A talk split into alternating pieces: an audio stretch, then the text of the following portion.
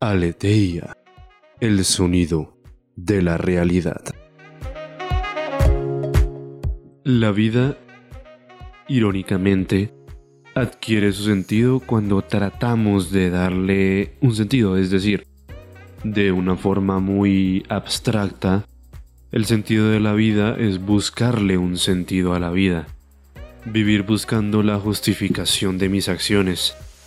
Lo importante no es esto, o sea, no es quedarnos en el hecho mismo de tengo que encontrarle un sentido a la vida. Es qué sentido yo estoy buscando para mi vida. No es quedarnos en el hecho de que la vida no tiene un sentido por sí mismo, es decir, el sentido más puramente natural de la vida del ser humano es sobrevivir. Si nosotros nos quisiéramos ir a un concepto más abstracto de la realidad, ¿qué sentido quieres tú darle a tu vida? ¿Quieres que tu vida sea buena? Busca la manera de que el sentido de tu vida sea bueno. Si vives constantemente siendo pesimista, no puedes esperar que la vida sea buena.